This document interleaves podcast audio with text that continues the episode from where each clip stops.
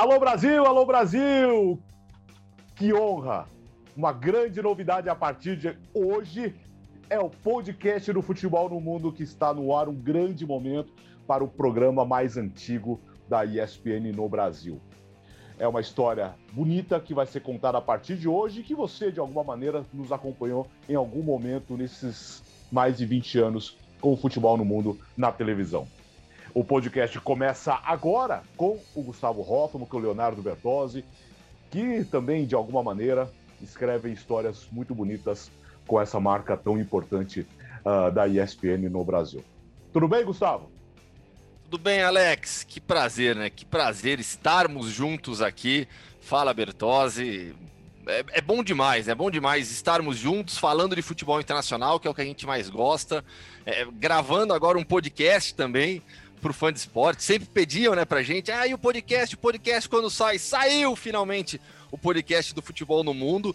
E, assim, lógico, futebol internacional na pauta, é, sem qualquer restrição geográfica. É, vamos viajar pelo mundo e com muita informação, muita curiosidade, muita cultura também. Então, vai ser bem legal. O projeto que começa agora e, ó, vida longa. Leonardo Bertozzi também com a gente. Para você que está nos ouvindo, para você que está nos vendo, como que as pessoas acessam o podcast do Futebol no Mundo, Léo? Tudo bem, Alex, Gustavo, nosso querido fã do esporte. Você pode acessar aqui pelo, pelo YouTube dos, dos canais esportivos da Disney. Você pode acessar no seu aplicativo de podcast favorito. Já, já marca aí para você receber os lembretes, para você não perder nenhuma edição porque é uma honra, né? Você colocou bem, é o programa mais antigo dos canais ESPN, então todos nós vivemos o futebol no mundo como espectadores, como participantes, mas principalmente como apaixonados aí, não só pelo jornalismo, mas pelo futebol internacional.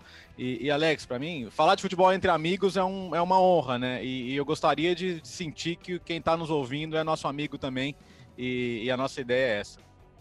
Venha com a gente a partir de hoje no podcast do Futebol no Mundo. Essa conversa começou há, há quanto tempo? Há um ano e pouco atrás, junto com o Rafael Oliveira, que durante muitos anos trabalhou conosco. Nós fizemos um, um, pod, um podcast, não, mas nós fizemos. Como que a gente pode dizer? Nós fizemos Programa o Corujão. Mesmo. É. Nós é. fizemos o Corujão nos nossos canais de YouTube e agora recebemos o convite uh, da direção da ESPN para termos o podcast aqui. Então, deixamos o nosso projeto de lado para entrar nessa e divulgar melhor o nosso trabalho, o podcast é, uma, é, um, é um projeto no departamento digital da ESPN a partir de hoje. O Gustavo Hoffa, quantos anos o futebol no mundo? Alex, eu entrei, aliás, mês que vem, dia 13 de março, eu completo exatamente 10 anos de ESPN, né? Eu comecei na ESPN em uma transmissão é, Ankar Permi CSKA Moscou, 2 a 0 pro CSKA, gols de Ignashevich, dois gols do Ignashevich. Trabalhei ao lado do Ari Aguiar, todo mundo sabe o quanto eu sou grato a esse cara aqui. É, o, eu não sei se está no meu lado ou se está abaixo, às vezes muda né, a, a ordem aqui. Do jeito que a gente está gravando, o Bertozzi está aqui do meu lado. Né, o Bertozzi que, Bertozzi que me indicou, o Trajano que me contratou, é, Luiz Calvoso e você, Alex, que me deram oportunidade no futebol no mundo. Então, é, eu, eu, eu comecei, eu, eu, fiz essa transmissão, aí comecei a entrar algumas transmissões, fiz aquele Ué Rapidinho que existia ainda. Sim. Aí acho que poucos meses depois eu tava no Futebol no Mundo, a gente fazendo Futebol no Mundo no rádio, lembra? Que era legal oh. demais. É quase isso, esse bate-papo de amigos. É. E você, o Léo chegou um pouco antes, né, Léo? É, é, o meu primeiro jogo foi 2009, Alex. Um Ajax e PSV, um jogaço num domingo de manhã, 4 a 3 e aí, com o tempo também, vieram as oportunidades nos programas e a gente já passou pelo futebol no mundo dos puffs, daquela gradinha, do, do, do muro. Teve um pouco de tudo, né, Alex? Você do André Fury Fantasma. Aí, é, o André Fantasma é tudo, e tudo isso. Tudo. A, a, a maldição, né? Todo mundo passou, todo mundo tem uma história para contar do futebol no mundo, né? E, e, a gente vai começar a escrever novas aqui, aqui agora na versão podcast. É, Nossa, pois é. Você eu... lembrou da maldição, Alex. Maldição. Essa história é boa, hein? Essa história nós vamos contar com calma. Tem tantas histórias boas que nós vamos contar durante é, toda. Nós vamos contar toda semana por aqui. Eu comecei em 2003 no futebol no mundo. 2000, é, depois da Copa 2003, nós estamos em 2021. Quase 18 anos com a mesma emoção, com a mesma alegria, com a mesma dedicação. 18 anos de futebol no mundo. E era dos puffs. Era dos puffs. Uhum. Eu estreiei uma semana depois do aniversário eu cheguei no, no estúdio numa sexta-feira, e era ao vivo, era duas horas de programa, e o João Palomino apresentava. Ele perguntou: Você vai entrar hoje? Eu falei: Não, Ué, o Trajano falou que você vai entrar. Eu falei, não, eu nunca entrei no estúdio aqui, eu não sei como que faz, como que começa, eu não sei para onde olhar. Ele veio, eu falei assim, e era na semana do meu aniversário. Eu falei, Palomino, semana que vem, por favor, deixa eu só sentar aqui e assistir o programa do estúdio para entender o que, que é isso. O que, que é esse universo de televisão, quatro câmeras, um monte de gente andando para lá e para cá, é ponto eletrônico, é microfone, é papel. Era um negócio muito. Tinha auditório, era um negócio muito maluco. Aí na outra semana eu estava no e nunca mais parei. Bom, enfim, a partir de hoje, podcast do Futebol no Mundo, no seu tocador de podcast, no, no YouTube, dos canais esportivos Isa, vai ser um grande barato estar com vocês todos. Aliás, também pode acompanhar nosso trabalho no Instagram, no Twitter, tudo isso nós vamos falar depois. Uh, vamos falar, para começar, de uma, de uma semana de Libertadores, de Mundial de Clubes. Vocês acham que algum dia ainda é porque a, a, a Libertadores é dividida em, em, em, continentes diferentes, né? É, é, números diferentes. Vocês acham que algum dia Libertadores com CACAF é, será possível? Nós temos uma Libertadores todo mundo junto na América, Gustavo e Léo. Vamos bater papo a partir de agora. Sim, é, sabe que eu, no, no, no, meu mundo ideal, a Libertadores seria de toda a América, teria fases preliminares oficiais, é, três ou quatro fases preliminares, dividindo as vagas por todo o continente, do Canadá ao Chile, do norte ao sul, de todo o continente, incluindo a América Central. Mas é, é, é algo muito utópico isso ainda. Né? O que é mais realizável é a participação dos mexicanos, o retorno dos clubes mexicanos à Libertadores da América. Tivemos agora o Tigres como campeão da Conca Champions, batendo o Palmeiras na semifinal do Mundial de Clubes, batendo o campeão da Libertadores, vai fazer a decisão da competição. É, os mexicanos já participaram por muito tempo, saíram, jamais estiveram em sua plenitude na Libertadores da América, porque jamais deixaram de jogar a Conca Champions. Tinha até aquela história que era muito bizarro ah, se um time mexicano é, ganhar a Libertadores, não vai para o Mundial de Clubes, porque o representante do, do, da Libertadores no Mundial, da Comebol no Mundial, precisa ser um time sul-americano. Então acaba gerando essa, essa situação insólita também que eu não gosto é, nem um pouco. É, os mexicanos participam por interesses, quando participavam, era por interesses comerciais, direitos de televisão, e se voltarem, tem muito a ver com isso também. E nos bastidores, no fundo, no fundo, política. Né? A CONCACAF não quer largar o osso, ela não vai falar, ah, não, tudo bem, é, vamos juntar todo mundo, vamos fazer uma coisa só. A Comebol tem mais força, tem mais tradição, tem mais times fortes. Naturalmente seria mais forte politicamente também nos bastidores. Então há uma briga política também por trás disso. Mas, para mim, para uma competição de futebol legal demais, seria espetacular eu gostaria demais de uma Libertadores América com no, no, no, formato que hoje existe na Champions, né? Não é querer copiar tudo dos caras, não, não é isso, mas assim, sabe, a, a fase de grupos, as fases preliminares, olhando para todo o continente, times da MLS, do México, é, de Honduras. Claro que você vai, vai, vai restringindo o número de vagas por país, mas eu acho que seria bem bacana. É, o, o ponto para mim é que com duas confederações diferentes é difícil de fazer. Por quê? É, e aí como é que você faz? Você faz uma competição das duas e quem vai para o Mundial? O melhor de cada uma?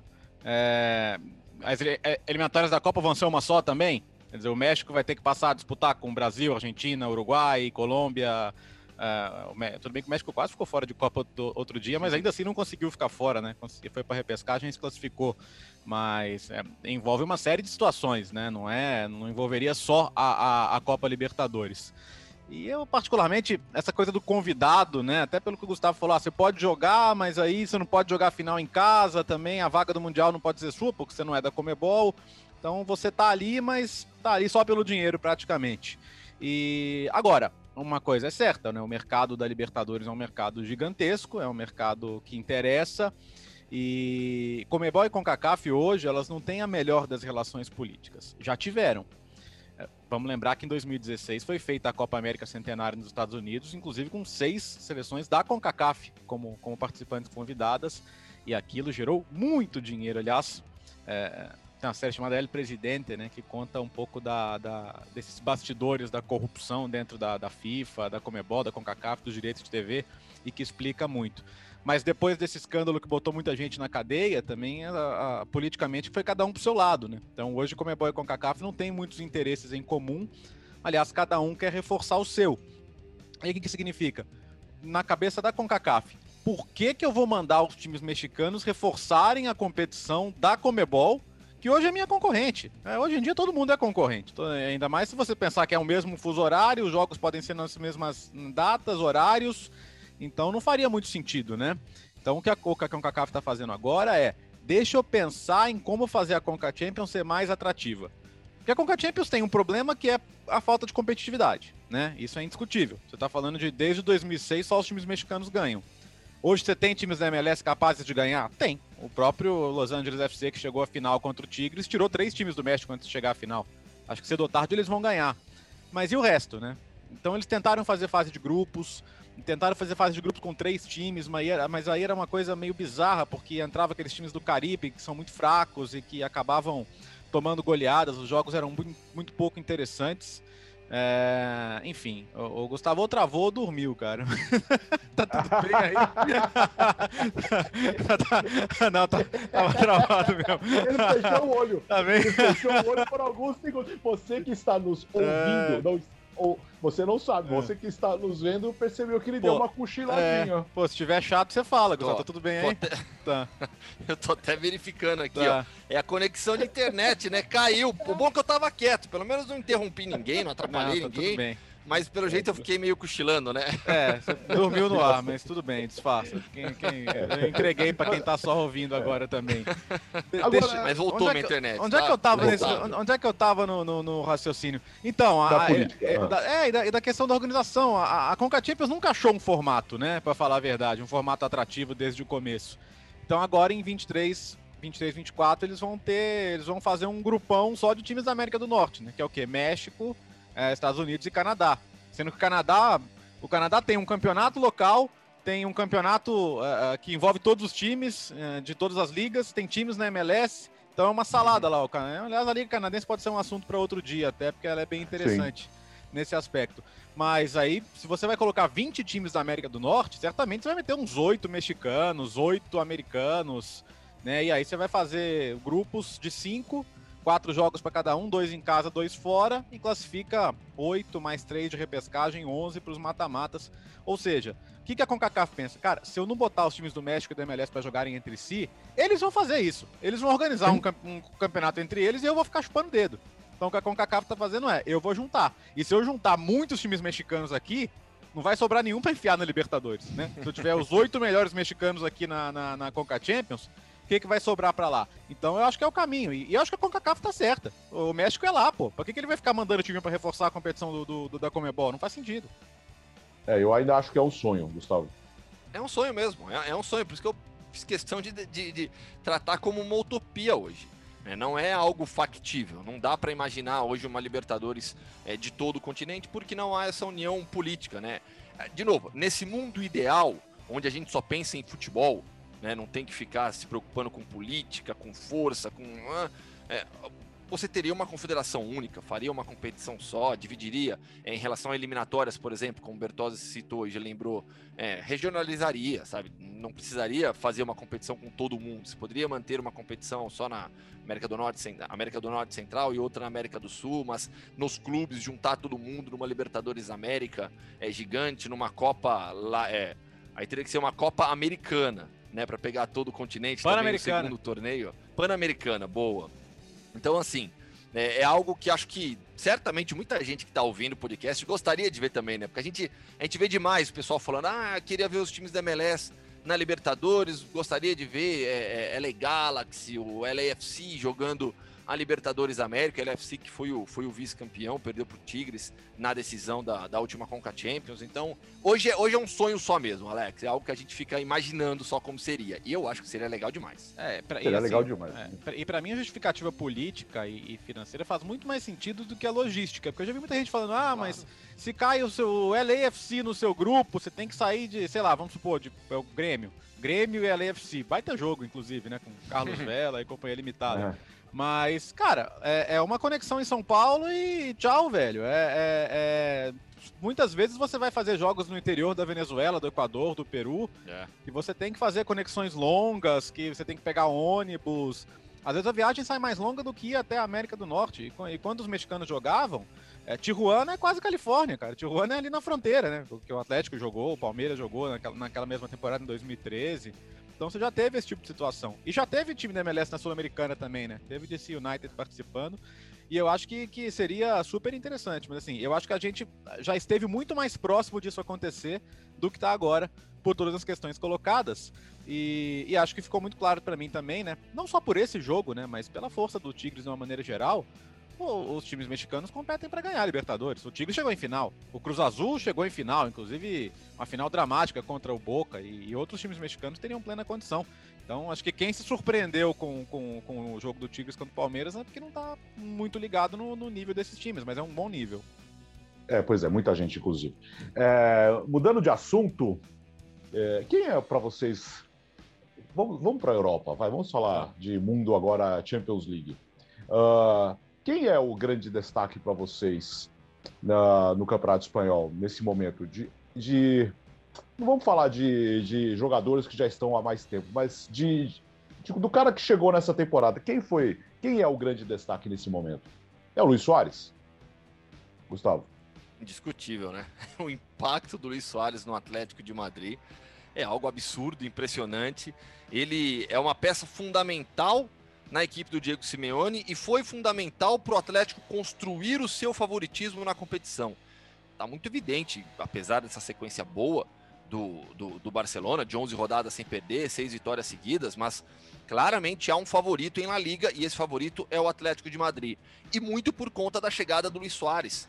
E aí eu fico. A gente percebe também nas redes sociais, né, os torcedores do Barcelona, toda vez que sai alguma notícia do, do Luiz Soares, ou tem alguém ali brincando, ou tem alguém falando, caramba, como que o Barcelona é, é, permitiu que o Soares saísse. A gente vai falar sobre isso, né? Vamos, vamos, vamos se aprofundar um pouquinho mais nessa questão, por que o Luiz Soares saiu do Barcelona, mas é, antes, né? Acho que é legal mostrar esse impacto dele. E, e era um impacto previsível, porque a forma de jogo do Atlético de Madrid o ambiente que existe no clube, com muitos jogadores latino-americanos, com uma cultura que arrua muito forte lá dentro também, com companheiros de seleção uruguaia, com companheiros argentinos, era meio evidente que o, que o, que o Luiz Soares não teria problemas de adaptação no Atlético. O campeonato ele já conhecia, de core salteado, e chegou em um clube que sempre foi rival, mas com jogadores da sua seleção, com jogadores que ele convivia é, é, fora ali do, do, do, campo também, no seu círculo social. Então, esse impacto que o Luiz Soares causa, ele era previsível. Talvez não esse impacto absurdo. O Luiz Soares briga para ser um dos melhores ou o melhor jogador da competição. Né? Artilheiro do time, artilheiro da competição. Mas é, é impressionante como o Barcelona realmente reforçou um rival de maneira absurda. E aí eu acho é, que um é, é quase um reforço dado, né? Então, e aí acho que tem um ponto. Não era o que o Barcelona pensava no começo, uhum. né? Quando pensou, ah, o ciclo terminou. Inclusive, passou uma bomba pro Kuma, né? Como você que tá vindo, inclusive a sua primeira missão é chegar no Soares e falar que ele tá fora, tá? Muita gente acha que foi ideia do Kuma, mas não foi, né? Uma coisa já decidida dentro da diretoria e foi uma das coisas que irritaram o Messi naquele processo de sai, não sai, quero sair. Mas a ideia era mandar o Soares para Juventus né? E tava tudo certo. Tanto que teve o escândalo do, da prova, né? Da prova de italiano, que, que virou caso de polícia, né? Porque descobriu... Eu tô estudando, viu, Bertozzi? É, você tá eu estudando? Eu tô estudando pra minha é, prova até olha, o final do ano, toda melhor, semana. Tá? Eu tô, é, tô, tô direitinho. Você não tem esse privilégio, né? Porque aí descobriram que foi uma grande armação com a universidade. O Soares não sabia conjugar um verbo, cara. Foi uma coisa assim, ele, ele passaram para ele o que ele ia ter que falar na prova para ele ser aprovado. Só que aí, nesse meio do caminho, descobriram, aí veio com um papo de ah, não vai dar tempo, não vai dar tempo, já, já perceberam que o caso estava sendo investigado e a Juventus falou, vou tirar o pé. Depois acabou contratando o Morata, que também tá muito bem até. Né? Não sei Moratinha! Como... É, Moratinha. Um abraço pro Rafa, que é fanzaço do, do, nosso querido Moratinha, que tá muito bem. Muita gente torceu o nariz, mas ele tá muito bem. O... Agora, a, aí não vai pra Juventus, tá fechando a janela. E aí, o que que faz? Quem tem condição de bancar o Soares? E, tanto que foi, ele foi praticamente dado pro Atlético de Madrid. Mas não era, não, acho que não, não tava nos planos do Barcelona ter que jogar contra o Soares. Claro que depois ele enfrentaria a Juventus de qualquer jeito na Champions, né?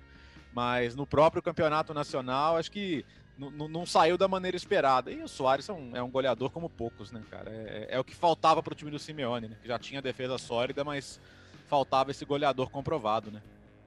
E, e Agora, sobre mas... essa saída.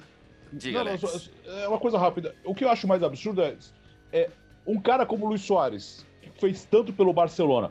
Você quer dispensar o cara? Você jura por Deus que você, você acha que a carreira dele ia acabar? Ou ia mandar para uma outra liga? Tudo bem, nós vamos mandar e não vai ser concorrente? Como assim? E existem formas e formas de você encerrar o ciclo de um jogador com uma história tão vitoriosa é, como o Soares no Barcelona. Então, eu sinceramente entendo é, o desejo do Barcelona de encerrar esse ciclo, de iniciar uma renovação. Né? A base do Barcelona, é, vitoriosa com Messi sendo a referência, tinha também o Luiz Soares como uma das principais peças. Se o clube entende que uma renovação é necessária, que uma passagem de bastão é necessária, ok, acho que o clube está no seu direito. Mas me parece uma insanidade abrir mão do Soares sem uma peça de reposição no elenco. Porque muitas vezes a gente vê isso acontecer em alguns clubes, né? Um jogador histórico, um centroavante, vamos ficar, vamos ficar nessa posição, um centroavante histórico e tem um outro garoto pedindo passagem, precisando de espaço, e o clube decide: olha, a gente precisa dar espaço para esse jogador. Mas não é o caso do Barcelona. É, o Martin White é esse jogador? Evidentemente não é. É, o Griezmann não, não, não são jogadores com as mesmas é, características. Não o são jogadores queria, que... o, o Coma queria o Memphis Depay, né? Só que o Barcelona não Exato. tem dinheiro, né?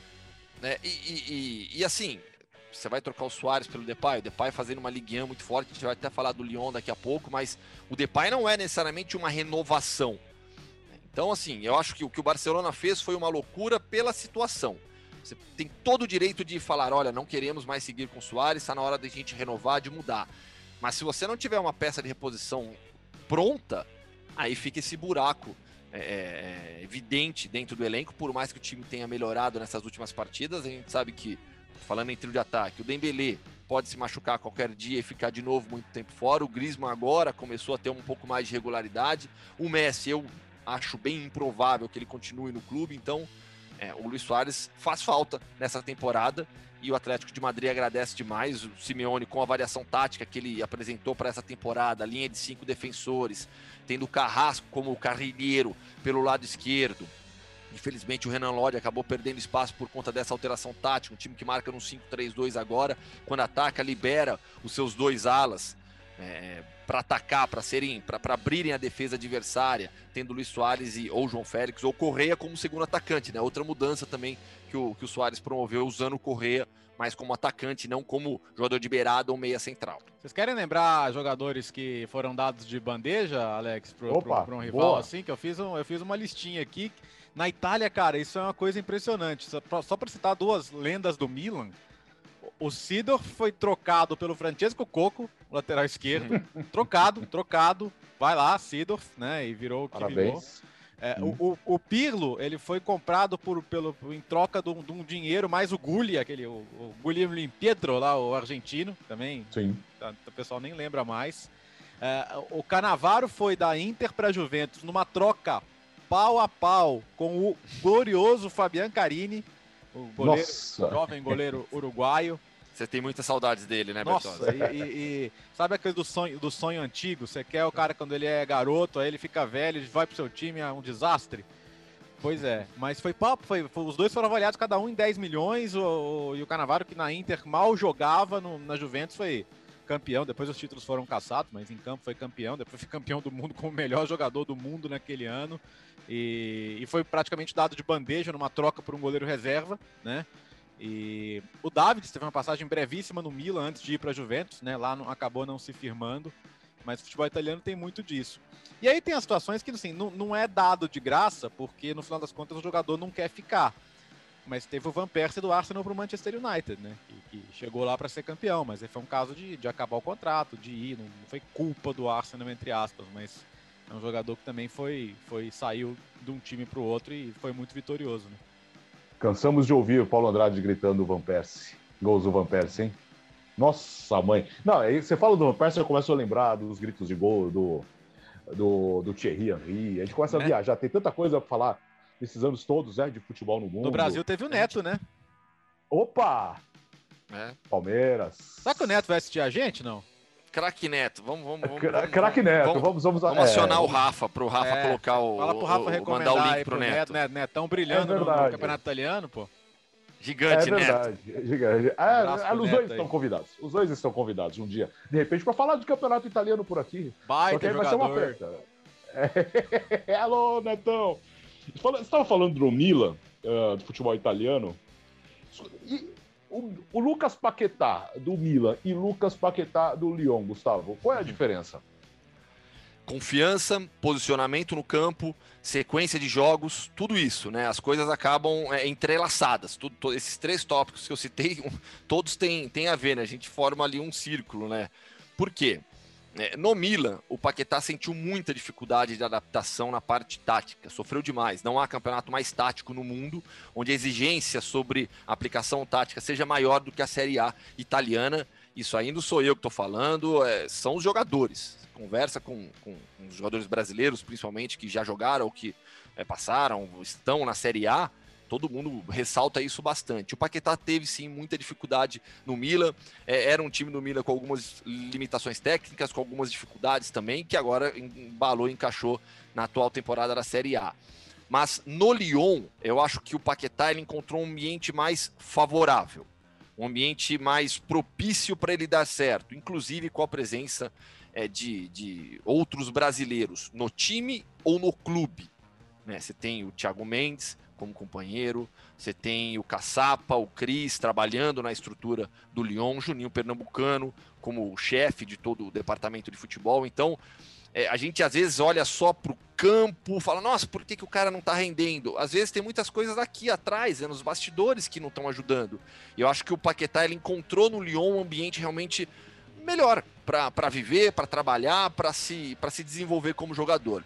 E aí, quando eu olho para o campo, eu vejo a sequência de jogos e uma, uma, uma parte tática onde ele entrou melhor. Então, o Lyon joga num 4-3-3, três atacantes à frente, o Depay como referência, é, o Carever pelo, pelo lado direito, normalmente, o Toko Ekambi pelo lado esquerdo. Aí você tem uma trinca de meio campo, onde o primeiro homem ou é o Thiago Mendes ou é o Bruno Guimarães, e aí tem como principal dupla titular, nessa faixa central, Awar e Paquetá, e os dois se entrosaram muito bem. Thiago Mendes ou Bruno Guimarães fazem uma proteção muito bem também para a defesa. O time marca no 4-1-4-1. Tem o Kakerrei que também sempre entra nessa formação de meio campo também. Mas eu acho que é, nessa faixa central, é, tendo a responsabilidade de fechar a segunda linha por dentro, sem ter que correr pelo lado, para fechar lado de campo. Paquetá se, se entendeu muito bem com os companheiros, com o técnico Rudi Garcia e nesse ambiente do Lyon. É, até quando a gente fala de Paquetá em seleção brasileira, ah, qual é a melhor posição para Paquetá? Com o Tite ele já, já, já, já fez essa função um pouco mais recuado. O Brasil não, nem sempre jogava dessa maneira, mas às vezes como meia mais avançado. Eu acho que para a seleção brasileira esse, esse bom momento dele no Lyon também vai ser muito importante. É, aliás, é, é, é, claro que houve momentos em que ele não estava bem e foi convocado, né? O Tite gosta muito do futebol do Paquetá, o Gustavo tem mais contato até com o Tite, sabe bem disso. Eu achei que o Paquetá foi, foi, foi covardemente atacado pelo Rivaldo em rede social na época, porque ele usou a camisa Nossa, 10, como, como, como se o jogador não tivesse direito a usar a camisa da seleção brasileira e, e, e, construir a sua história, poxa. Ele construiu a dele, deixa o menino construir a dele também, né? E, e, assim, as pessoas têm uma pressa de julgamento, né? Porque não deu certo em um lugar, é porque é ruim, porque não serve, porque é enganação. É. Porque é, claro, é fracasso. É, é, é claro, é claro, é claro que tem muita responsabilidade dele não ter ido bem no Milan, né? Adaptação, questões táticas, tudo isso que a gente já colocou. Ele passou por, por três técnicos diferentes em pouco tempo né, Gattuso, Gianpaolo. O Gianpaolo dizia que ele era tropo brasiliano, quer dizer, muito brasileiro, muito toquinho, muito demonstração de habilidade, às vezes precisa mais direto. Aí sai o técnico, entra outro, aí já, já espera uma outra coisa. Também acho que passa um pouco por isso, mas de novo, sem deixar de responsabilizá-lo. Claro que ele não deu certo no Milan, isso ficou muito claro. E, e agora no Lyon ele encontrou um outro ambiente, isso é legal para ele. E hoje o Lyon tem várias possibilidades de formar o meio-campo, né? É, ó, Gustavo já citou o Caquerê, é, tem, tem, o Aouar, que é um jogador que talvez num outro mercado já tivesse sido vendido, mas continua lá. Bruno Guimarães, que também é um jogador num processo de ascensão importante. Thiago Mendes, ah, então, ah, inclusive essa convivência com os outros brasileiros, claro que é importante para ele. Tem o Marcelo, que já é um jogador super experiente na defesa também. E, e o Lyon é um time, é um time muito inteligente no mercado, né? Saiu uma, um, estudo do CS Football, né, que a gente acompanha muito, eu sei que o Gustavo acompanha também né, dos times que, que mais faturam com transferências. Você tem Lille, Lyon, Mônaco ali no topo, né? São times que sabem comprar barato, às vezes comprar na baixa, que é um pouco do caso do Paquetá, né? É, é, e vender na alta. E, e, e, são clubes que são muito inteligentes no mercado em relação a isso. E, e, um outro ponto, né? Que a discussão às vezes vai muito do lado do clubismo, né? Quer dizer, ah, porque o Paquetá jogou no Flamengo, aí o Rubro Negro joga o cara lá no alto, aí é. o cara que é o, que é o rival, que não gosta do Flamengo, ah, enganação, é a Fla Press. Os caras acham que o dirigente de um clube vai, vai ler, a, vai, vai ver o Globo Esporte para contratar um é, jogador. Sim. Eles Sim, acham as pessoas isso, acham. E é meio bizarro pensar isso, mas tem gente que realmente acredita nisso. Né? Sim, a, e as pessoas é o... também acreditam que duas partidas começam a perguntar se é um fracasso, é, se não isso. se adaptou ao futebol, à Europa, se, se, se devia jogar numa liga menor, não é, não é assim? então, e assim, na boa, ah, foi um passo atrás. Passo atrás na sua opinião, mas pra, pra talvez ele tenha encontrado. Tem, tem um caso no Lille, cara, que eu acho ótimo, que é o Renato Sanches. O Renato Sanches, eu, eu, a gente, quem viu o Renato Sanches na Euro 2016 falou: cara, esse moleque é um craque. Vai dar jogador. Ele foi pro, do Benfica pro Bayern, não deu certo. Ele tá no Lille, tá reconstruindo a carreira dele. Tá bem. O Lille, inclusive, voando na, na, na Ligue 1, tá com o Jonathan David, que é um reforço recente também, que não começou bem, agora tá começando a fazer gol atrás de gol. E é isso. Então, o que eu falei do, do, do, do clube francês, às vezes, tem essa percepção. Esse cara tá em baixa, mas tem, tem futebol aí, né? Tem de onde tirar é, é, é, trabalhar o mental, é trabalhar o tático, trabalhar o físico. É, e acho que o Renato Santos é um ótimo exemplo. Não quero dizer aqui que seja um caso semelhante ele e o Paquetá, mas de certa forma também era um jogador que estava em baixa, foram buscar e agora está funcionando. Acho que essa percepção de mercado, especialmente onde você não tem o dinheiro sobrando, né? Nesse estudo que eu estava falando, nenhum time da Premier League ganhou mais do que gastou. Todos os times da Premier League gastam mais do que arrecadam com transferência. Na França, ou é assim, o contrário, ou você arrecada mais do que você gasta com transferência, ou você quebra. Né? É. Então os clubes têm que ser inteligentes nesse aspecto. Até porque os direitos de transmissão título, né? na Inglaterra cobrem, ajudam a cobrir esse rombo, é, né? Na, na, na, França, França aliás, direitos né? de transmissão. É, então, os direitos de transmissão na França tá um quebra-pau gigantesco lá. Romperam o é. contrato e tiveram que aceitar um contrato menor agora para acabar a temporada. É, podemos, podemos lembrar também, para quem não sabe, que é, logo que o Neymar chegou lá, os números aumentaram absurdamente, né? De, de direitos de transmissão. Queriam, só por causa do Neymar, acharam que a, que a liga valeria tudo aquilo. Mas enfim, isso é uma outra conversa. E tomara que o Lucas consiga fazer uma bela campanha, brigando pelo título o Lyon nesse momento no campeonato francês. Escuta, é, nós temos é, audiência aqui. Nós estamos hum. gravando o podcast, mas sempre tem uns amigos que sabem que nós estamos gravando e prestigiando. E todos eles têm muitas histórias é, ou profissional, ou pessoal, ou com futebol no mundo. Primeiro, o Amigão. Puxa, que legal. Que saudade. Vamos trazer o Amigão aqui um dia?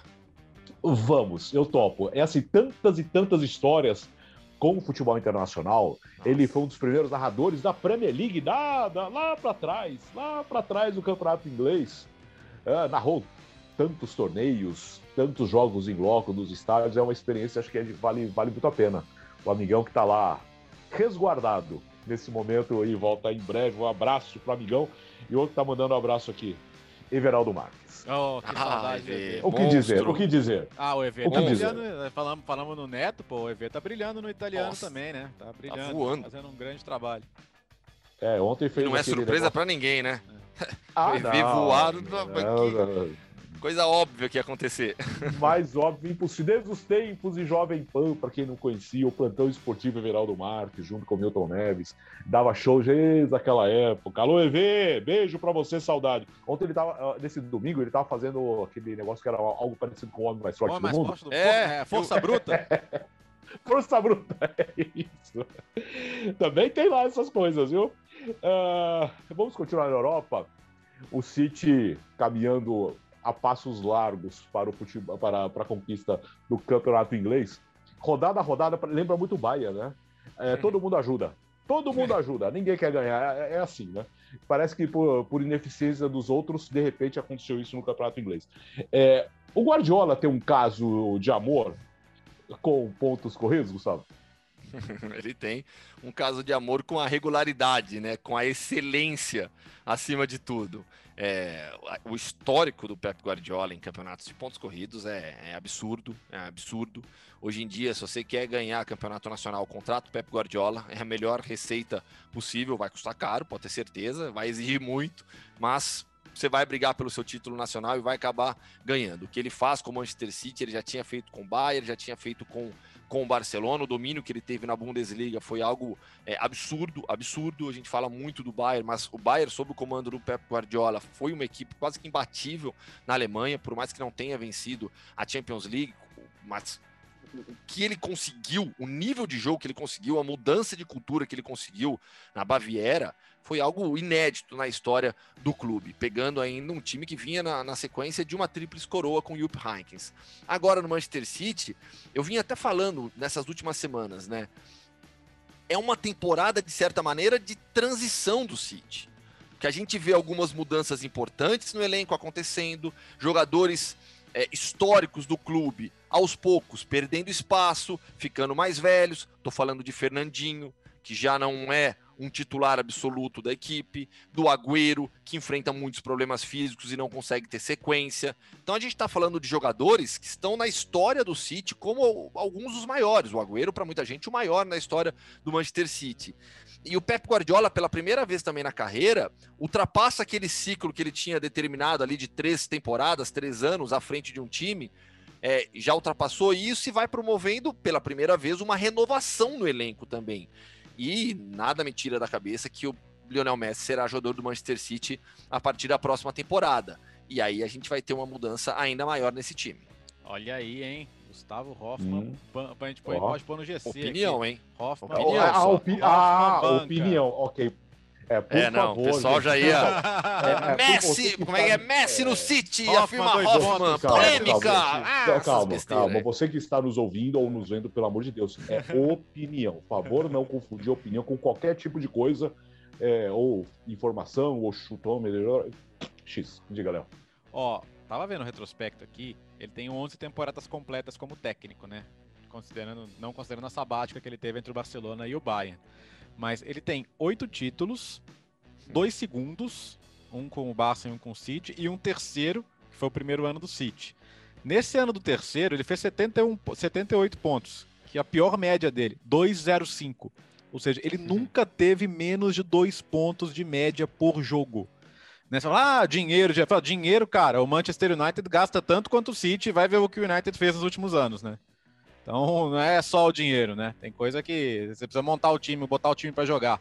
E como disse o Gustavo, é, é a temporada muito de transição e desafiadora, porque o City tá em todas as competições, né? Tá vivo, tá na final da Copa da Liga, que tem ido sempre, Champions League, tá, tá brigando, tá brigando por tudo.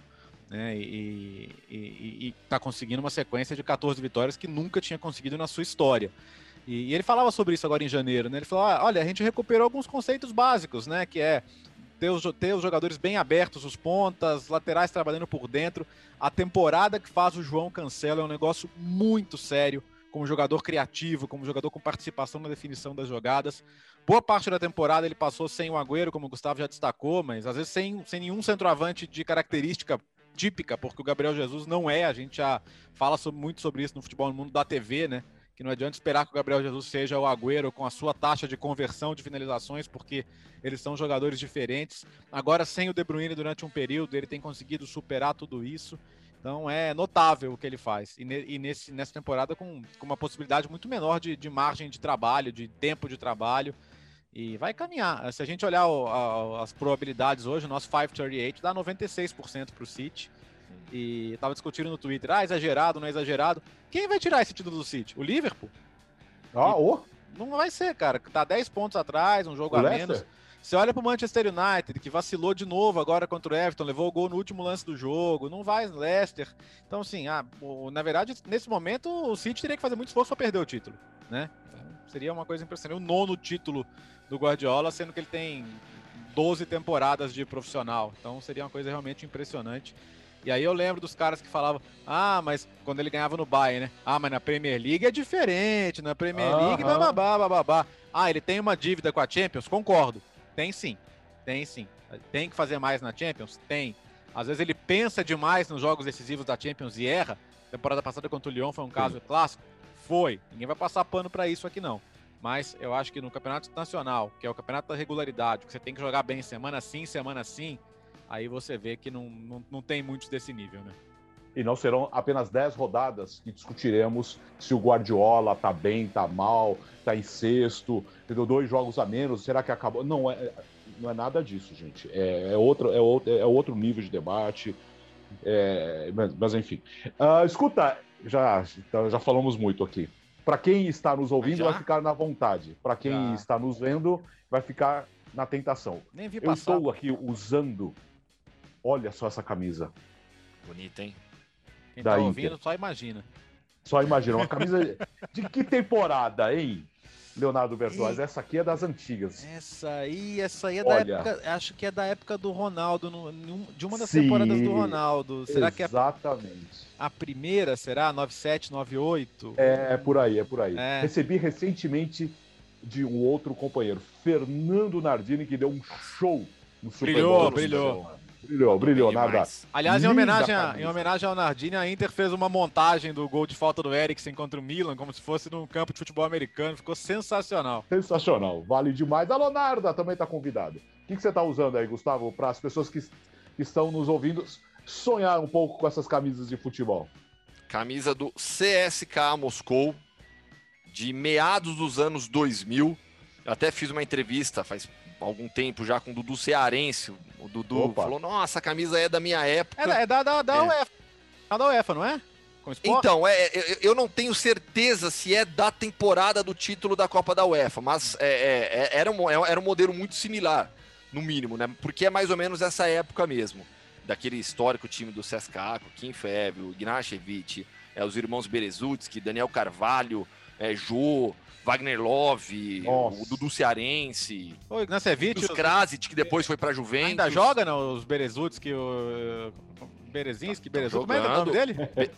Be e o Ignashevich. Ignashevich, isso. Estão, tão, tão, tão, tão lá firme e forte ainda. Que loucura. E, e aí essa do CSK Moscou. Aliás, fica o convite pro fã de esportes também é, é, acompanhar aqui no YouTube, por exemplo, dos canais esportivos do Grupo Disney.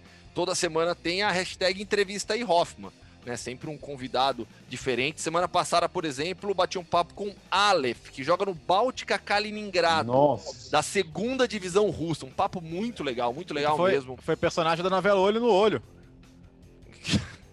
Como assim? Ah, sério, o Aleph é o nome, o nome é por causa do, do personagem do da novela. O Goz em olho no olho, que o olho ficava vermelho. Ah, vai falar tudo ah, eu lembro. Lembra? Ele chamava Aleph? Faz tempo, Sim. hein? Não, e muita gente confundiu quando eu divulguei, falou: ah, o Aleph fez ponte. Não, não é, é um atacante, né, que, que saiu do interior da Bahia. Uma história muito legal de vida dele, vale a pena ouvir. E nessa semana é o Kennedy, do que tá no Granada. O bate-papo, bem bacana. Pô, bacana, tá jogando bem pra caramba, fez gol esse fim de semana. A minha é do Torino, ó, do, do, é a minha retrô do Grande Torino. Linda, o time, também. infelizmente, vitimado no desastre de Superga, né, em 1949, que era a base da seleção italiana, multicampeão naquele período, um dos times mais fortes da história do futebol né? O Toro que nesse fim de semana foi buscar um 3x3 com a Atalanta, tava, tava 3x0, foi buscar o Belotti jogando muito, né? Aliás, se não fosse o Belotti, o Torino caía. Não que esteja livre de cair, mas é impressionante como ele é bom e importante para esse time tão tradicional e tão histórico do futebol italiano e mundial. Amigos. Então, peraí, deixa eu mandar um abraço então por causa disso, pro Rafael Valente, ah. né? Que é o maior torcedor do Torino no Brasil, reconhecido é pelo próprio Toro. Baita repórter dos canais ESPN, do site da ESPN. Tomara que ele esteja assistindo a gente espn.com.br. Diga. Eu falei do, dos Berezuts que eles já se aposentaram, todo mundo, tá? O ah, pô, tava, tava, tava, achando estranho. Não, lógico. O Inashevich, o Inashevich se aposentou em 2018, hum. tá? É, e, e, os Berezuts também, né? Mas isso aí tudo bem. Aí depois a gente. Depois eu Achei que eles iam jogar pra sempre, pô. Eles e o Akin Feev. O Akin Feev tá é. lá ainda, né? Tá lá, tá o lá. Fe, o Akin Feev, esse não, não, não parou ainda, não. O Akin Feev continua, continua no gol do, do, do CSK Moscou. É isso, né, meus amigos? Foi um é grande isso. prazer. Voltaremos sempre, toda semana, uh, no YouTube dos canais esportivos Disney. Você acompanha as chamadas no Instagram, no seu tocador de podcast toda semana para ouvir, no seu carro, em casa. Acesse sempre essa grande novidade, avise os amigos, essa grande novidade, o podcast do Futebol no Mundo. Você pediu e a gente te atendeu. Certo, Gustavo? Certíssimo. E a gente se vê toda semana por aqui. E, aliás, quem quiser também pode mandar sugestões pra gente lá nos, nas nossas contas no, no Twitter, fica mais fácil. Mande mensagem, o que, que você tá que, querendo, qual tema que você quer que a gente fale por aqui. Pode deixar os comentários né, no YouTube também, né? Sim. Vai ter uma galera ouvindo no, no, ouvindo o podcast no seu aplicativo favorito aí, e vai ter muita gente nos acompanhando aqui no YouTube também, então é, coloque seu comentário aqui, diga o que você achou aí. Valeu, Léo. Valeu, gente. Até semana que vem. Semana que vem, gente. Obrigado, obrigado uh, por acompanhar essa estreia. A partir de agora, essa novidade, o, o, programa mais antigo da ESPN no Brasil também no podcast, no seu tocador e também no YouTube.